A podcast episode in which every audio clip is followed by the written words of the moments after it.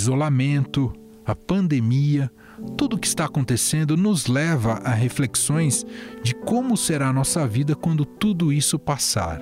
E mais, como será a sociedade após essa doença. De fato, o que eu aprendo na dor é mais significativo. A dor é um elemento muito pedagógico. Para nos ajudar nessa tarefa, o episódio de hoje do Estado Notícias traz uma entrevista imperdível da jornalista Carolina Ercolim com um dos maiores pensadores do país, Leandro Carnal. O historiador e colunista do Estadão lembra que a população brasileira vive realidades distintas diante da pandemia.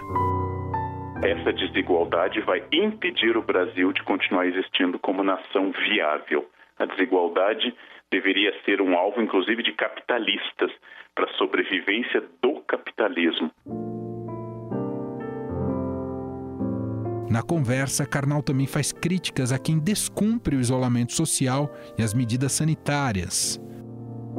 Nós desconfiamos de normas coletivas. É uma característica cultural do brasileiro que as normas coletivas não sejam seguidas. Então, se pode chegar até as quatro, eu chego quatro e cinco. Se deve parar antes da faixa, eu paro uh, no meio da faixa ou sobre ela. Sobre o futuro, Leandro Carnal acredita que a sociedade brasileira vai valorizar mais o sistema único de saúde e a educação. Eu acho que se havia algum crítico do SUS, eles mudaram de opinião. Inclusive, um dos nossos ex-ministros da Saúde, ele era um crítico do SUS que terminou fazendo entrevistas com o jaleco do SUS. A própria situação da educação pode se transformar no mundo inteiro, onde os alunos tiveram acesso a uma boa internet bom apoio em casa, nesses casos que não são a maioria, nós vimos que a educação pode ocorrer de outras formas que não enfileirado, todo mundo copiando. Então, a ideia de Estado mínimo, a sedução de um Estado ausente na epidemia foi pelo chão. E é com historiador, escritor, professor e palestrante Leandro Carnal que a jornalista Carolina Ercolim conversa agora sobre essas e tantas outras inquietações e reflexões emergidas a partir da pandemia do coronavírus.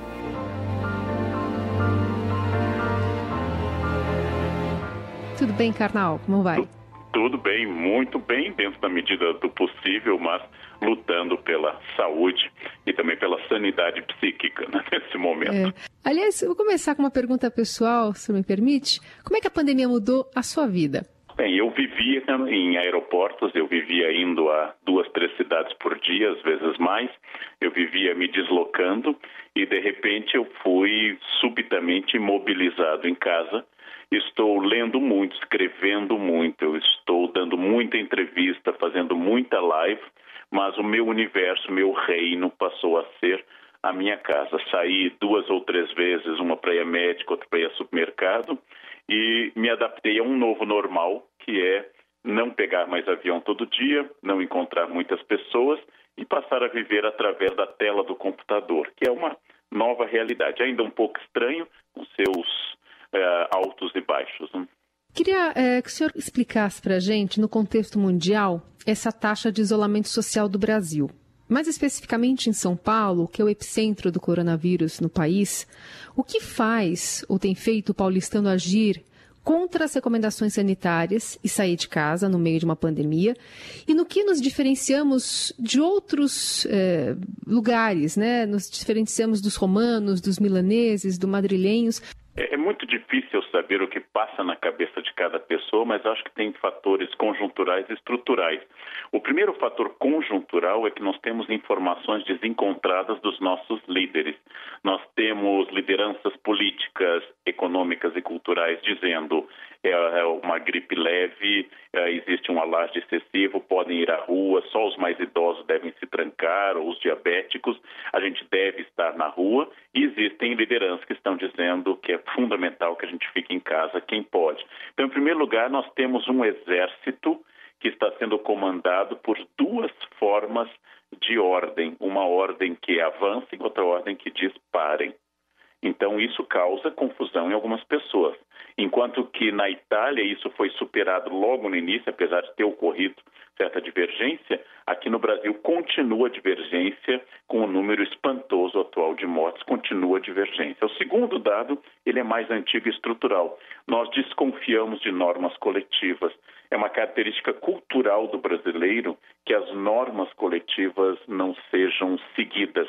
Então, se pode chegar até as quatro, eu chego quatro e cinco. Se deve parar antes da faixa, eu paro uh, no meio da faixa ou sobre ela porque nós temos uma negociação permanente da regra, que é uma característica cultural histórica de não sermos homens públicos. Não sou eu que disse isso, é nosso primeiro historiador, Frei Vicente do Salvador, que ao escrever a primeira história do Brasil de fato, disse que o brasileiro que mora no Brasil não era uma pessoa república, ou seja, não era adepto da coisa pública. Então, nós também não tivemos, como os europeus, por exemplo, a experiência de guerras prolongadas no nosso solo, e essas guerras provocaram nos europeus uma necessidade de conviver, por exemplo, com racionamento por muitos anos. Lembrando que a Inglaterra, que é uma potência, até a década de 50 ainda tinha restrição de carne, açúcar e gasolina por causa da Segunda Guerra, terminada em 45. Nós, pelo contrário, se avisam que vai ter racionamento, a gente corre para comprar e estocar muito mais. Carnal, se tem como certo de que se aprende errando, né? Quando se prova do mesmo veneno que acomete os outros, que porventura julgamos.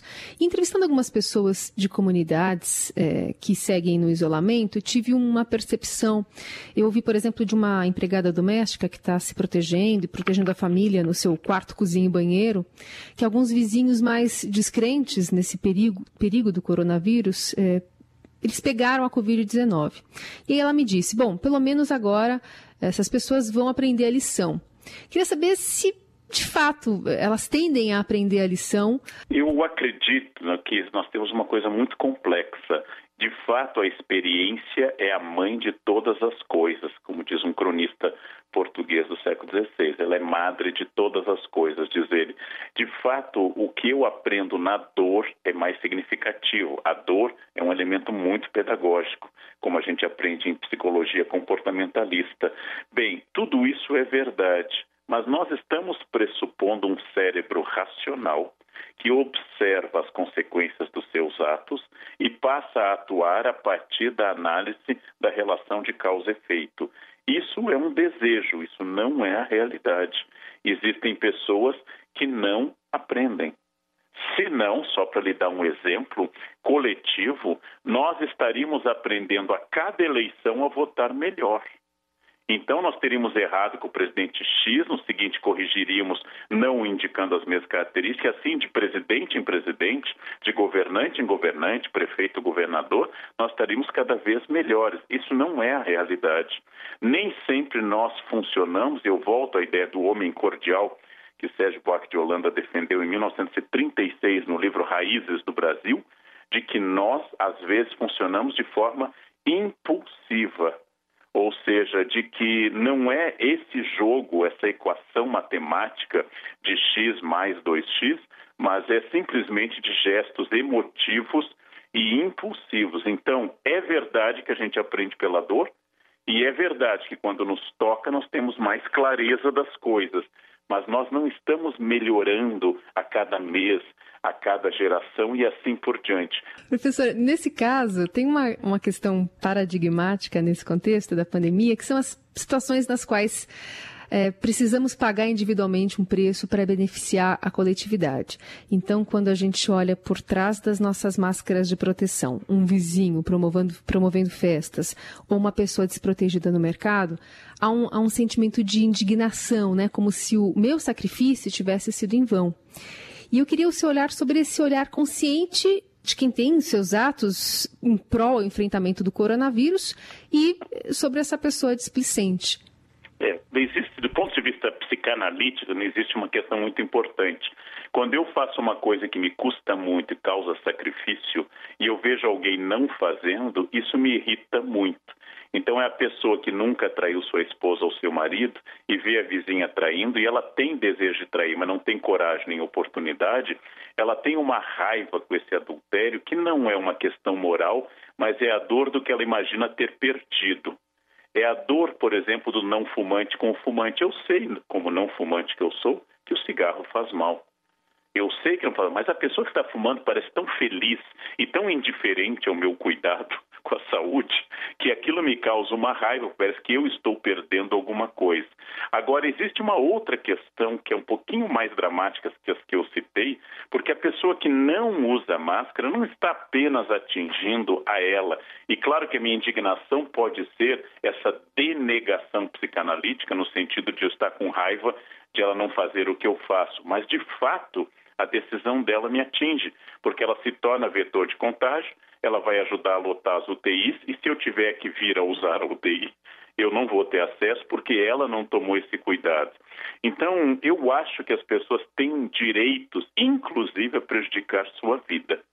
Eu acho que as pessoas têm direitos isoladas, elas têm direito a fumar, mas se o fumo dela afeta o meu pulmão ao lado, ela não tem esse direito. Então, mesmo que haja essa ambiguidade psicanalítica que eu indiquei, eu tenho razão em estar indignado com alguém que em público não usa máscara e que em público está sendo vetor de contágio e pior, submetendo aquelas pessoas que trabalham no mercado que você citou a um risco de contágio que elas não têm uh, condições de enfrentar. Então, essa pessoa sem máscara é uma irresponsável, é um delinquente no sentido que infringe uma norma pública, coloca a minha vida em risco e torna a falta de cuidado dela com o social um algo que pode me atingir. Eu tenho direito a reclamar dela, tenho direito a exigir a presença de uma autoridade, porque ela tem o direito de comer o que ela quiser, gordura o dia todo, ela tem direito a fumar sozinha em casa, ela tem o direito a se contaminar sozinha e morrer em casa mas ela não tem o direito de uh, perturbar o grupo. Então, isso é muito importante. Né? A liberdade termina onde começa do outro, definição iluminista de liberdade, e essa liberdade o outro não tem se implicar escolhas minhas. Carnal, essa pandemia chegou ao Brasil contaminando principalmente as pessoas das classes mais altas e hoje a gente está vendo os números apontando que é a população mais pobre que é a que mais sofre, também pela falta de renda, às vezes pelas condições para fazer esse isolamento em comunidades. E, e esse contraste de classes eu queria saber se pode gerar soluções após a pandemia por parte dos governantes, como um, uma sensibilização maior por investimentos em saneamento básico, por exemplo. É, eu tenho pouca expectativa positiva com os governantes. Eu devo confessar que eu sou uma pessoa que procura votar com o máximo de consciência possível, mas eu tenho pouca expectativa com os governantes. Eu tenho muita esperança que aqueles que elegem os governantes e são a maioria da população atingida por más políticas de gestão pública e, como você citou, fundamental, concordo inteiramente, saneamento básico, ou seja, que ao invés de grandes estádios, que ao invés de grandes obras, a gente pense em esgoto, que é um, um, índice vergonhoso no Brasil. Se eu que moro em uma comunidade não tenho esgoto e o Estado recolhe toneladas de impostos, inclusive do meu leite, do leite que eu dou para as minhas crianças, e não cumpre a sua parte, então eu não tenho muita expectativa sobre o governante. Eu teria esperança sobre o eleitor do governante, para que ele cobre isso e para que ele vote de acordo com esse princípio. Né? Então, a crise, como você bem lembrou, escancarou nossa divisão social. Eu publiquei uma imagem, uma frase que eu disse de que a crise mostrou a nossa desigualdade de forma brutal e ela lida, por exemplo, com o tédio da classe média e com a fome nas classes baixas. Muita gente me escreveu: eu sou de classe média, eu estou com medo Bom, eu não quis dizer que as pessoas não têm medo. Outro me disse: eu sou de classe média, mas eu tenho que ajudar meus filhos, eu tenho que fazer home office, eu tenho que limpar a casa, mas isso também é tédio. Fazer muita coisa, o tédio não é vagabundagem. O tédio é o cansaço com o repetitivo. Então, alguém por fim me falou: mas eu tive que demitir meus funcionários. É injusto dizer que eu tenho tédio. Mas qual é a situação pior? Demitir, que causa incômodo pessoal, ou ser demitido e ficar sem renda. Né? Então, a nossa desigualdade social ela está escancarada. É claro que tem gente de classe média bastante angustiada e alguns, inclusive, com angústias econômicas. Mas nós temos um drama nas comunidades que é enorme e eu acho que se nós não tomarmos uma iniciativa clara, decisiva, estrutural e nacional, essa desigualdade vai impedir o Brasil de continuar existindo como nação viável. A desigualdade deveria ser um alvo, inclusive, de capitalistas para a sobrevivência do capitalismo. Professora, de que forma essas atividades mais analógicas, é, o senhor mencionou que muita gente está tá trabalhando em casa, está se reinventando, mas também está fazendo faxina, está lavando a louça, está cozinhando mais, enfim. É, como é que essas atividades elas se relacionam com as necessidades pessoais que a gente tem nesse momento? É, eu detesto detesto serviço repetitivo, lavo louça resignado, levei o chão da cozinha várias vezes resignado. Agora, passar roupa para mim é uma coisa assim de um, de um desafio. Felizmente, agora a temperatura baixou eu posso passar só a gola das camisas e botar a blusa por cima e fazer lives parecendo que Você eu sou digno. Live. fazer a live só com a gola passada. É chato isso, mas isso não é nem comparável a morar em uma casa de 25 metros quadrados com seis ou sete pessoas. Né? Então, é, a chatice da louça ela é, pode ser terapêutica, você pode fazer uma programação neurolinguística, botar música, botar um podcast durante a louça, tudo isso é possível. Eu já fiz isso também. Mas isso é só uma chatice, como fazer um tratamento de canal que você tem que fazer, mas é necessário e, e você faz, né? Eu acho que há desafios muito grandes. Agora, reinventar-se é um pouco mais dramático, porque eu finalmente percebi, talvez todos tenham percebido, o que é ter uma família 24 horas por dia. Finalmente eu percebi que o problema da escola talvez não fosse só o professor ou a escola, que meu filho faz parte dessa, desse drama do aprendizado. Né?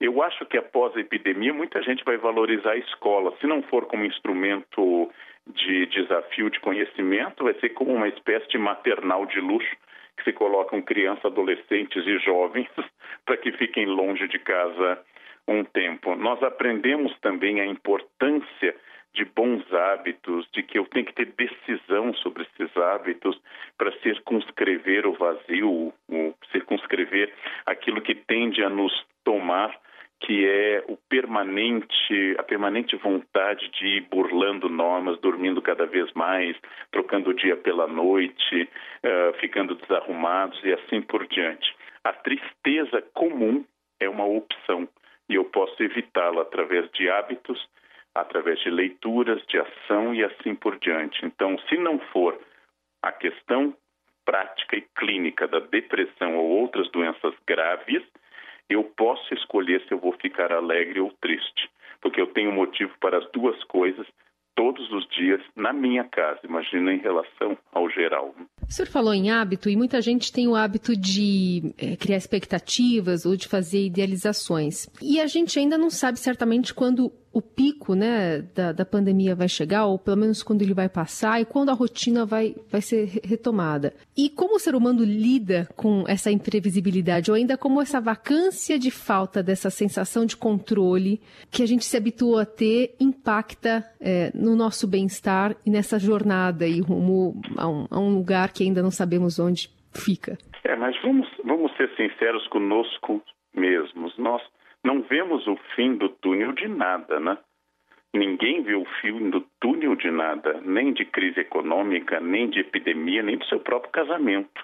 Ninguém vê o fim do túnel de nada, ninguém profetiza, ninguém sabe o que vai acontecer no próximo minuto. Essa crise é grave. Não é a epidemia que mais matou gente, mas é na nossa geração a, a mais notável pelos seus efeitos de trágicos, de mortes, claro, mas também pelo seu corolário, pela sua consequência econômica. Então eu não sei nada, eu não sei nada sobre o futuro, eu não tenho a menor ideia do que vem depois. E nesse caso eu tenho que me fixar no que é valor. O valor é a vida. Então, independente se a nossa quarentena terminar amanhã ou daqui a seis meses, eu tenho que preservar a vida no máximo possível. Quer dizer, ninguém que está com o Titanic afundando fica pensando, e o futuro da navegação? Para onde vão as linhas de barcos? Quando o navio está afundando, tem duas atitudes negativas. Uma é o negacionismo, não está afundando, não está afundando. Isso leva à morte. E a outra é a histeria improdutiva, ficar gritando e dizendo que está afundando. Diante de uma tragédia, você tem que agir. E no nosso caso, agir é preservar a vida o máximo possível. Em primeiro lugar, a minha e da minha família, e tentar ser solidário porque isso ajuda, isso melhora, isso estimula uma série de coisas. Carnal, o que você acha que a pandemia vai mudar na espécie humana, na nossa essência, na nossa experiência de humanidade, é, levando em conta a nossa tradição histórica, né? O que, que vem depois de um período de recolhimento, de morte? No passado, períodos de euforia após a gripe espanhola, os agitados anos 20, do jazz, do cinema falado, no fim da década de 20, da grande literatura, após a peste negra, o renascimento. Então, em geral, após grandes tragédias, vem um período de euforia. No caso específico do Brasil, e, e no geral algumas coisas, nós temos o fim, talvez, desse fetiche da presença eu acho que é difícil alguém dizer que reunião presencial é melhor uh, do que reunião, por exemplo, via internet. A própria situação da educação pode se transformar no mundo inteiro, onde os alunos tiveram acesso a uma boa internet e bom apoio em casa, nesses casos que não são a maioria, nós vimos que a educação pode ocorrer de outras formas que não enfileirado, todo mundo copiando, mas no caso específico do Brasil, ninguém mais vai criticar o SUS. Né? Eu acho que se havia algum crítico do SUS, eles mudaram de opinião. Inclusive, um dos nossos ex-ministros da Saúde, um cargo bastante volátil hoje, um dos nossos ex-ministros da Saúde, ele era um crítico do SUS que terminou fazendo entrevistas com o jaleco do SUS. E no mundo inteiro, o discurso sobre Estado mínimo vai ser reajustado, né? no mundo inteiro porque nós vimos que em democracias como a Alemanha ou como outros países, o que resolveu, ou então a Nova Zelândia, que praticamente venceu já o coronavírus, é a ação do Estado decisiva, rápida, eficaz, sem histeria e sem ideologização, que trabalhou imediatamente por resultados e essa ação do Estado fez diferença. Então, a ideia de Estado mínimo, a sedução de um Estado ausente, na epidemia foi pelo chão. Se ela vai ser recuperada no futuro, eu não sei. Mas acho que ninguém mais defende a ausência total do Estado em áreas estratégicas hoje, como saúde, por exemplo, ou como gestão de saúde pública através de saneamento, etc. Esse é Leandro Carnal, a quem a gente agradece demais pela conversa, pelas reflexões, pelas provocações. Volte sempre por aqui, Carnal. Eu é que agradeço e desejo um bom dia a todos os nossos ouvintes e saúde e vida acima de tudo. Um grande abraço a todos. Até logo. Até. Obrigada. Sensacional a conversa, não é? Obrigado, viu, Carol? E obrigado, Carnal, também.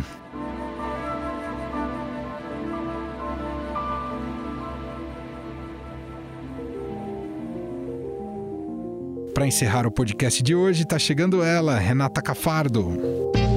Fique em casa com o Estadão, com Renata Cafardo.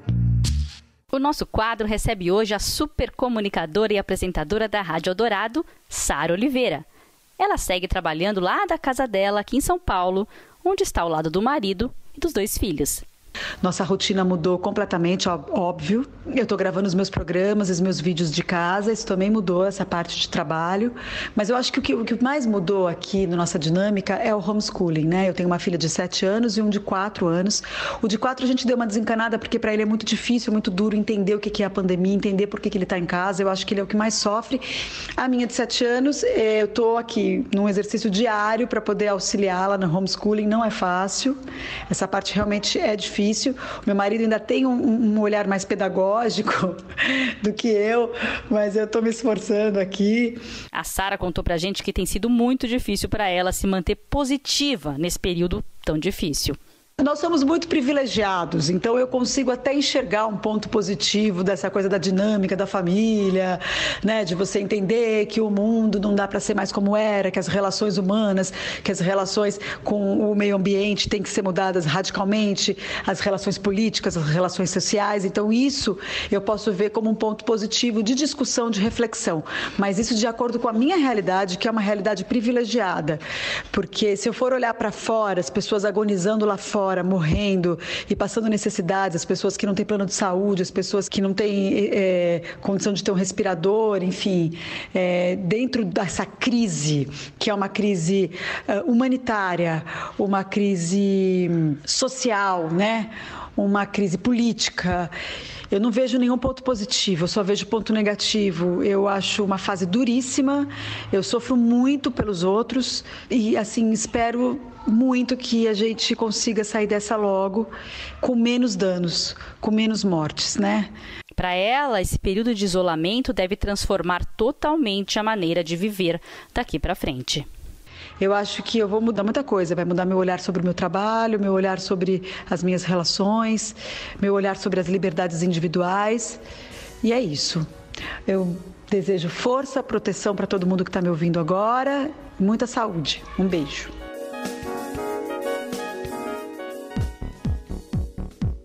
O Estadão Notícias desta segunda-feira vai ficando por aqui. Contou com a apresentação minha, Emanuel Bonfim, participação de Carolina Ercolim na entrevista com Karnal e Renata Cafardo, produção de Gustavo Lopes e Bárbara Rubira e montagem de Nelson Volter. O diretor de jornalismo do Grupo Estado é João Fábio Caminoto. O nosso e-mail podcast@estadão.com. Um abraço para você e o nosso compromisso é ainda hoje, daqui a pouco, às 5 da tarde, com mais uma edição do podcast na quarentena. Até lá! Estadão Notícias.